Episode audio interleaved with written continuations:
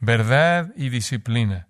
Eso es necesario para crear una generación de hijos piadosos que son bendecidos y para evitar una generación que simplemente repite los pecados de los padres otra vez y lo transmite a generaciones futuras.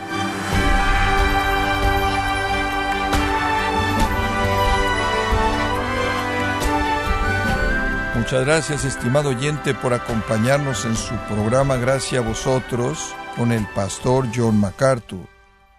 La tarea de ser padres no debería ser considerada como una carga. Si el designio de Dios al darnos hijos es bendecirnos, esta tarea entonces es una extensión de esa maravillosa bendición.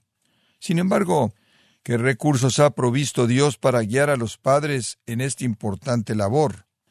El día de hoy, el pastor John MacArthur, en la voz del pastor Luis Contreras, nos enseñará que la Biblia tiene todos los recursos necesarios para llevar a cabo esta responsabilidad fielmente en el sermón, proveyendo sombra para nuestros hijos, aquí en gracia a vosotros. Verdad y disciplina. Eso es necesario para crear una generación de hijos piadosos que son bendecidos. Ahora, ¿cómo es hecho esto? Veamos el negativo. En primer lugar, en el versículo 4, no hagan enojar a sus hijos. Es simple, no haga cosas que los hagan enojar.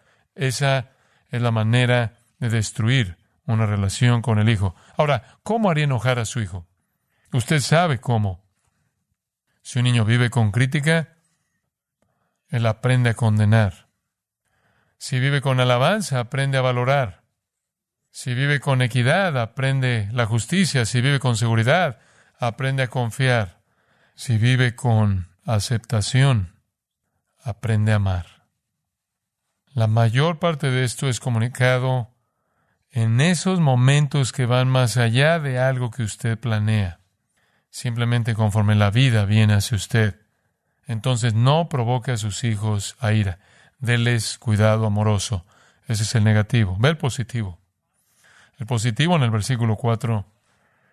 Sino creadlos en disciplina y amonestación del Señor. Ahora, ¿en dónde comienza este tipo de enseñanza? Vea segunda de Timoteo por un momento, porque esto es muy importante. ¿En dónde comienza esta enseñanza? Créalos en la disciplina y amonestación del Señor. Vea segunda de Timoteo 3:15. Pablo dice acerca de Timoteo, y que desde la niñez ha sabido las sagradas escrituras, la escritura, las cuales te pueden hacer sabio para la salvación por la fe que es en Cristo Jesús. Ahí está. Padres fieles, en el caso de Timoteo, padres fieles. Pablo incluso identifica a una madre fiel atrás en el capítulo 1, versículo 5, y una abuela fiel, que desde la niñez instruyeron a Timoteo en las escrituras que enseñaban la sabiduría que lleva a la salvación mediante la fe en Cristo Jesús. Usted comienza dándoles el Evangelio. ¿Y qué es el Evangelio? Dios es santo y demanda santidad. Dios odia el pecado y siempre lo castiga. Y Dios ha pronunciado juicio sobre todos los pecadores. El pecado hace la paz con Dios imposible y también destruye la paz con otros. Y todos pecaron y están destituidos de la gloria de Dios y se dirigen a la muerte eterna. Y los pecadores no pueden hacer nada para ganarse el perdón. Y usted conoce el Evangelio. El remedio es mediante la fe en el Hijo de Dios, quien murió y resucitó por nuestra salvación. Enséñeles el Evangelio una y otra y otra vez. Enseña a sus hijos a arrepentirse. Enséñeles a arrepentirse. No es suficiente decir eso está mal y disciplinar al niño. Enséñele al niño a arrepentirse. Enseña al niño a rechazar cualquier cosa y todo lo que deshonra a Dios. Cualquier cosa y todo lo que deshonra a Dios. La gran comisión. Enseñándoles que guarden todas las cosas que os he mandado es la gran comisión. Y la gran comisión comienza en el hogar. Enséñeles todas las cosas que Dios ha mandado en su palabra. Enséñele a rechazar todo lo que deshonra a Dios. Enséñeles a amar al Señor Jesucristo y confiar en Él como Salvador. Enséñeles a seguir a Jesús en obediencia y eso incluye obedecer y honrar a los padres. Ahora el libro de Proverbios es el manual de esto. Regresemos al libro de Proverbios.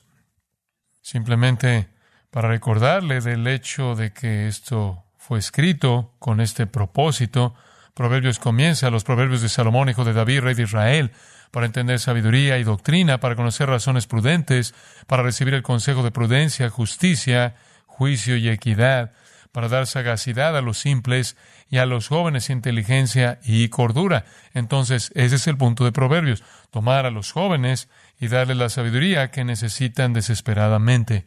Y comienza con el Padre y la transmite. Ve el capítulo 2, versículo 1. Hijo mío, recibe mis palabras.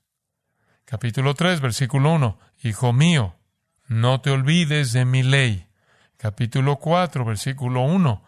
Oíd, hijos, la enseñanza de un padre y estad atentos para que conozcáis cordura, porque os doy buena enseñanza, no desamparéis mi ley, porque yo también fui hijo de mi padre, delicado y único delante de mi madre, y él me enseñaba y me decía, retenga tu corazón mis razones. Capítulo 4, versículo 10, Oye, hijo mío, y recibe mis razones. Versículo 20, Hijo mío, está atento a mis palabras. Capítulo 5, versículo 1, Hijo mío, está atento a mi sabiduría y a mi inteligencia. Inclina tu oído para que guardes consejo y tus labios conserven la ciencia. Capítulo 6, versículo 1, Hijo mío. Y simplemente sigue así. Versículo 20. Guarda, hijo mío, el mandamiento de tu Padre y no deje la enseñanza de tu madre. Átalos siempre en tu corazón, enlázalos a tu cuello.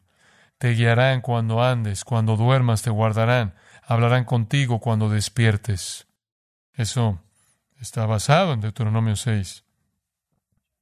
En el capítulo 7, versículo 1, Hijo mío, guarda mis razones y atesora contigo mis mandamientos. Versículo 24, ahora pues, hijos, oídme capítulo 8, versículo 32. Ahora pues, hijos, oídme, y bienaventurados los que guardan mis caminos. Y en el capítulo 8, de hecho, es la sabiduría llamando. Y el versículo 36 dice, el que peca contra mí, contra la sabiduría, defrauda su alma. Todos los que me aborrecen aman la muerte. Hay un precio alto por rechazar la sabiduría. Entonces, esta es la tarea del Padre. El hijo que usted tiene es necio, ingenuo y necesita sabiduría desesperadamente. Vienen al mundo, Efesios 4 dice, entenebrecidos y sin el conocimiento de Dios. Vienen al mundo, ese mismo capítulo, Efesios 4 dice, con la ignorancia dominándolos. De hecho, en Proverbios 22, 15 dice, la necedad está ligada en el corazón del muchacho la necedad está ligada en el corazón del muchacho. Proverbios 12:15 dice, el camino del necio es derecho en su opinión. Entonces el niño podrá pensar que tiene razón, pero el niño es un necio. Hay más que tan solo salvación. Comienza con la salvación, pero en 1 Corintios 1:30 leemos, Cristo nos ha sido hecho sabiduría de Dios. Entonces cuando usted viene a Cristo, Él se vuelve la fuente de sabiduría continua, porque en Él están escondidos todos los tesoros de la sabiduría y del conocimiento. Entonces usted comienza con el Evangelio y después va a la persona de Cristo y todo lo que dijo y todo lo que enseñó de sabiduría divina. Así es como Cristo se vuelve para nosotros justicia, santificación y redención.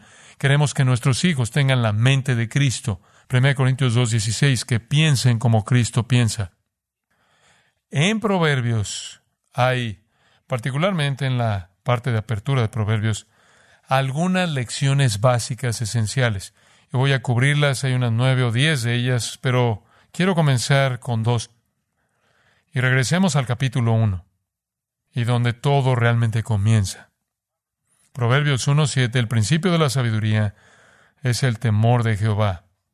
Los insensatos desprecian la sabiduría y la enseñanza. El principio de la sabiduría es el temor de Jehová. Todo comienza con temer a Jehová.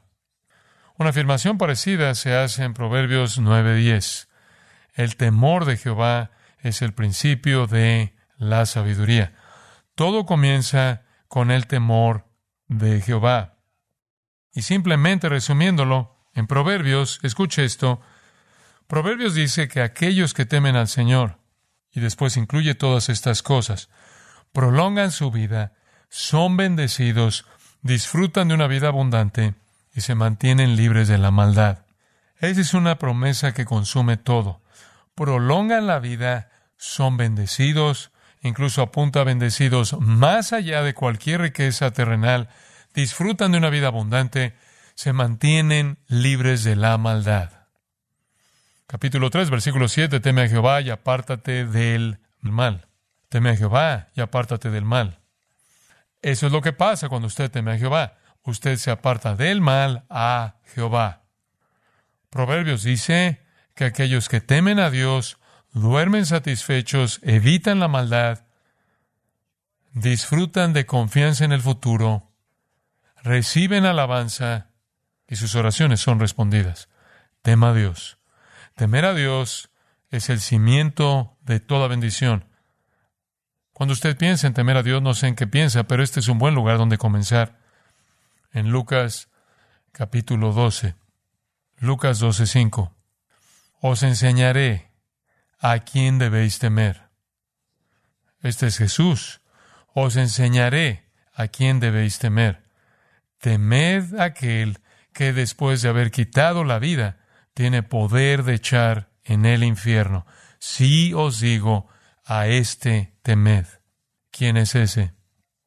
No es Satanás, es Dios. Es Dios.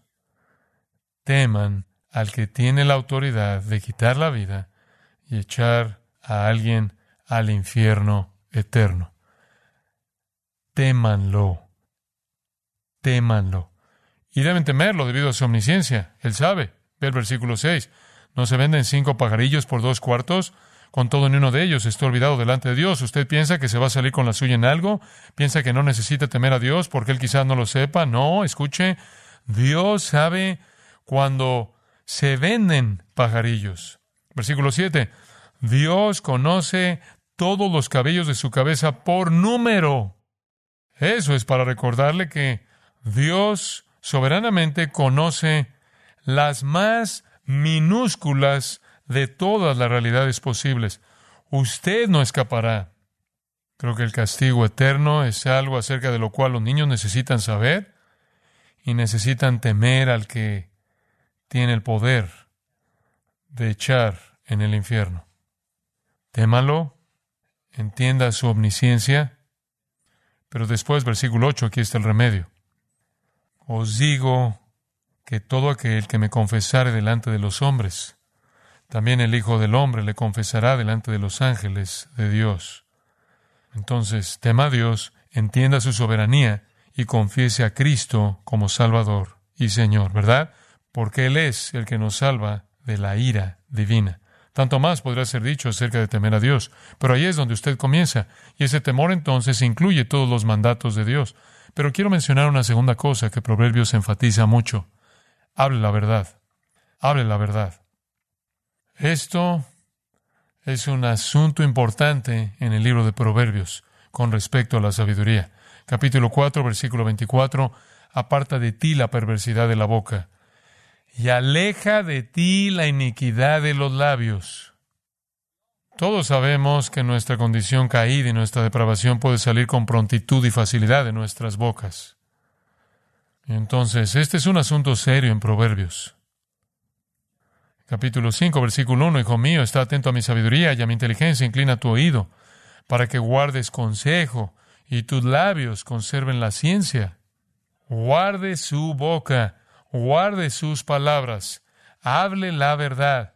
Allá en el capítulo 6, versículo 12, el hombre malo, el hombre depravado, es el que anda en perversidad de boca. En el capítulo 10, versículo 11, Manantial de vida es la boca del justo, pero violencia cubrirá la boca de los impíos.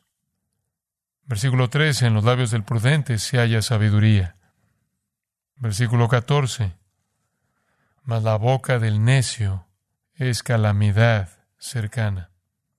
Y él sigue diciendo más de eso. Versículo 18. El que encubre el odio es de labios mentirosos, y el que propaga calumnia es necio. Versículo 19. En las muchas palabras no falta pecado, mas el que refrena sus labios es prudente. Plata escogida es la lengua del justo, mas el corazón de los impíos es como nada. Los labios del justo apacientan a muchos, mas los necios mueren por falta de entendimiento. Hasta abajo en el versículo 31, la boca del justo producirá sabiduría, mas la lengua perversa será cortada. El versículo 32 dice, la boca de los impíos habla perversidades. En Proverbios, escuche esto. Los labios de los justos hablan verdad, hablan sabiduría. Los labios de los justos, las palabras de los justos permanecen para siempre, son una fuente de vida, son un árbol de vida, son como plata escogida, son tan satisfactorios que alimentan a otros, traen sanidad, traen liberación, porque son verdaderos, pacientes, amables, sabios, honestos, puros, suaves, gentiles, lentos para la ira, son bocas que hablan para el Señor. Por otro lado, las bocas de los necios derraman palabras torcidas, necedad, violencia, odio, malicia, demasiadas palabras, contienda, ruina, calumnia, menosprecio, chisme, desgracia, fuego consumidor, malicia y perversidad.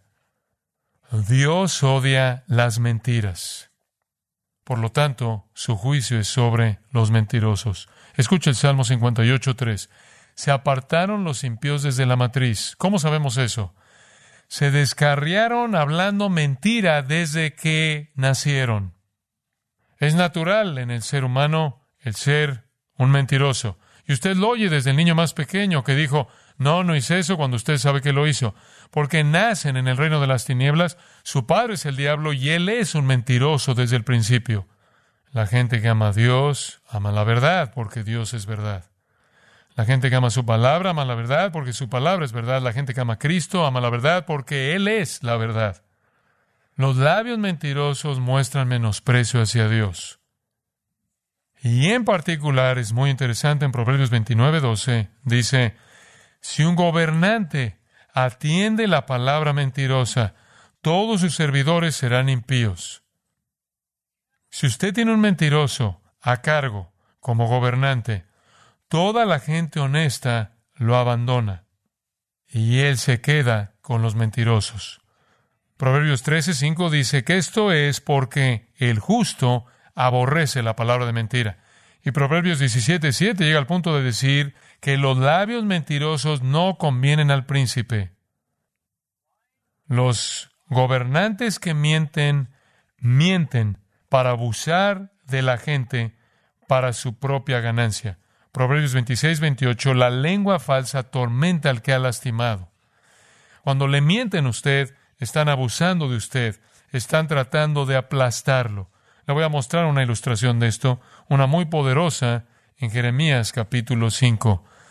Jeremías, profeta, profetizando en Judá, antes de la cautividad babilónica, la venida de los babilonios y la destrucción de Jerusalén y la deportación del pueblo judío de regreso a Babilonia.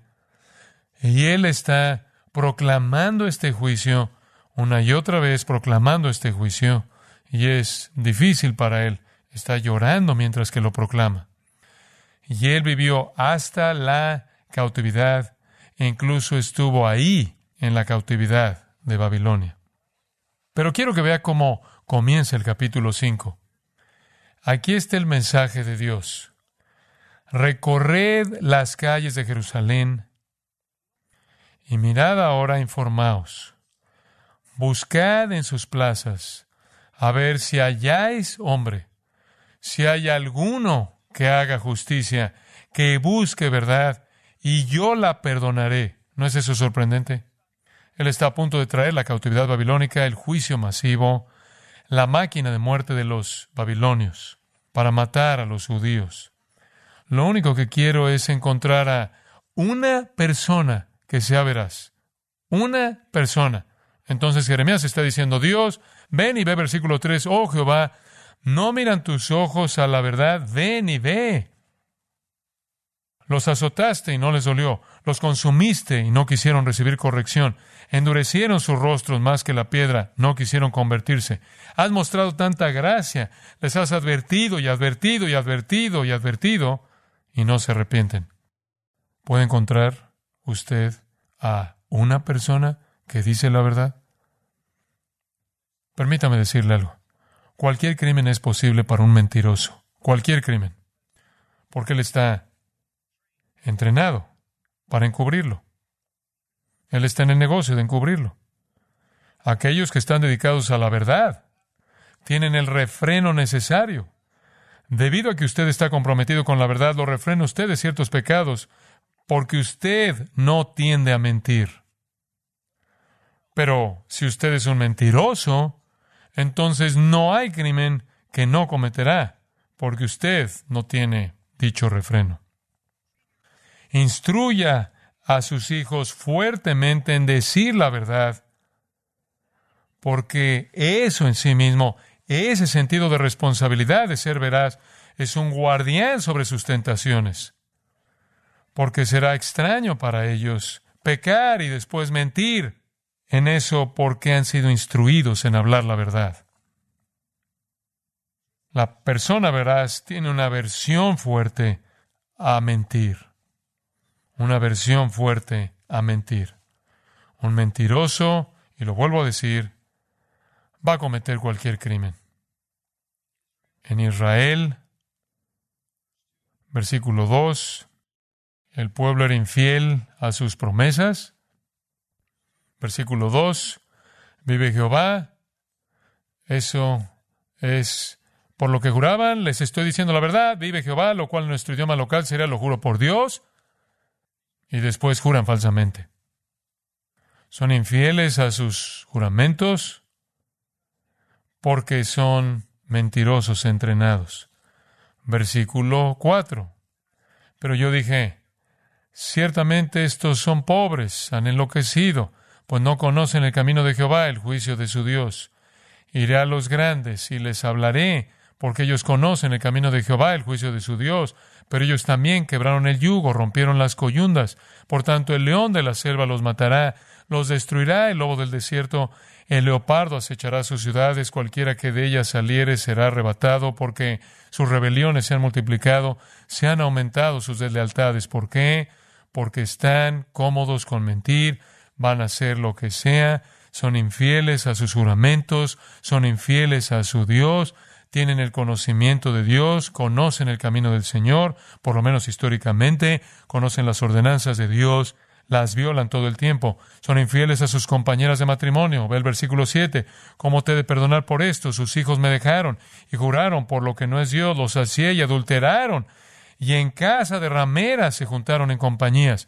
Como caballos bien alimentados, cada cual relinchaba tras la mujer de su prójimo. Los mentirosos no serán fieles a su cónyuge, su compañera de matrimonio. Los mentirosos corrompen todo en todos lados. Versículo 10. Escalad sus muros y destruid, pero no del todo. Quitad las almenas de sus muros porque no son de Jehová.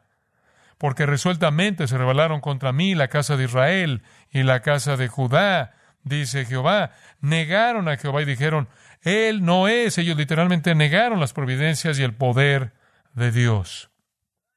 No le están dando honor a Dios por las bendiciones que han recibido. Han mentido acerca de Dios. No vinieron de Él. Ellos mienten de todo. Abajo en el versículo 19.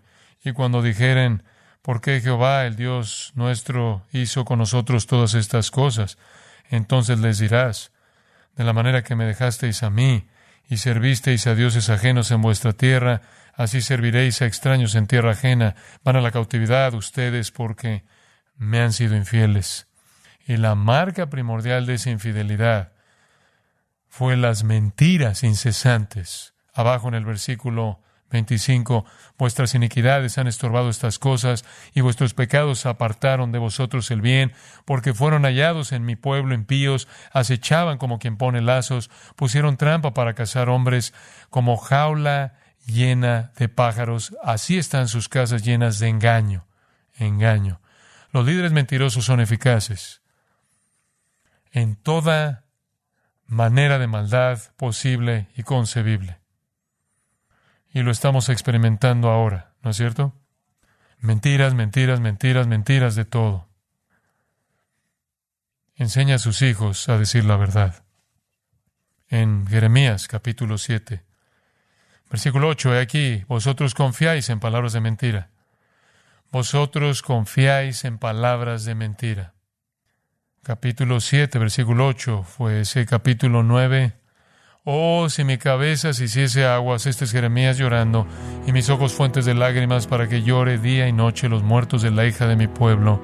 Oh, quien me diese en el desierto un albergue de caminantes, para que dejase a mi pueblo y de ellos me apartase, porque todos ellos son adúlteros, congregación de prevaricadores, hicieron que su lengua lanzara mentira como un arco, y no se fortalecieron para la verdad en la tierra, porque de mal en mal procedieron. De nuevo lo digo, si su hijo está cómodo como mentiroso, no hay crimen que ese hijo no pueda cometer.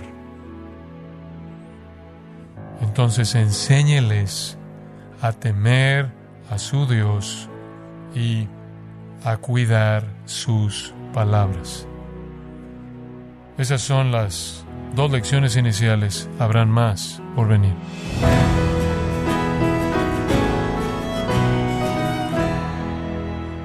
John MacArthur nos enseñó que Dios ha dado un solemne encargo a los padres con el deber de criar a sus hijos en la disciplina y la amonestación del Señor. Estamos en el sermón titulado Proveyendo sombra para nuestros hijos, en gracia a vosotros. Estimado oyente, quiero recomendarle el libro Cómo ser padres cristianos exitosos, en donde John MacArthur expone principios bíblicos para la crianza de los hijos, empleados a lo largo de la historia por familias piadosas. Adquiéralo en gracia.org o en su librería cristiana más cercana.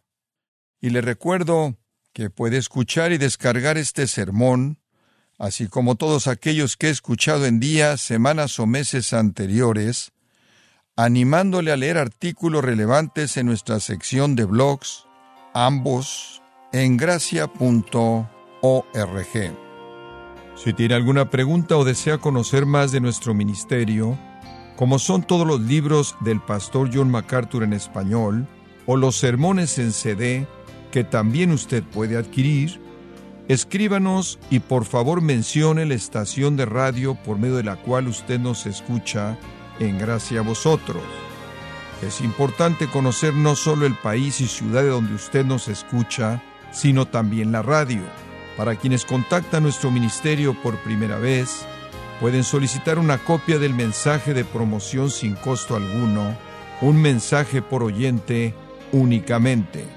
Si usted vive en los Estados Unidos o Puerto Rico, escríbanos a Gracia Vosotros, P.O. Box 4000, Panorama City, California, 91412. O puede escribirnos a través del siguiente correo electrónico radio arroba gracia punto org. Esto ha sido todo por hoy y queremos agradecerle su sintonía de lunes a viernes en nombre de John MacArthur y del personal de este organismo invitándole para que nos acompañe en la próxima edición y así juntos continuar desatando la verdad de Dios un versículo a la vez en gracia a vosotros.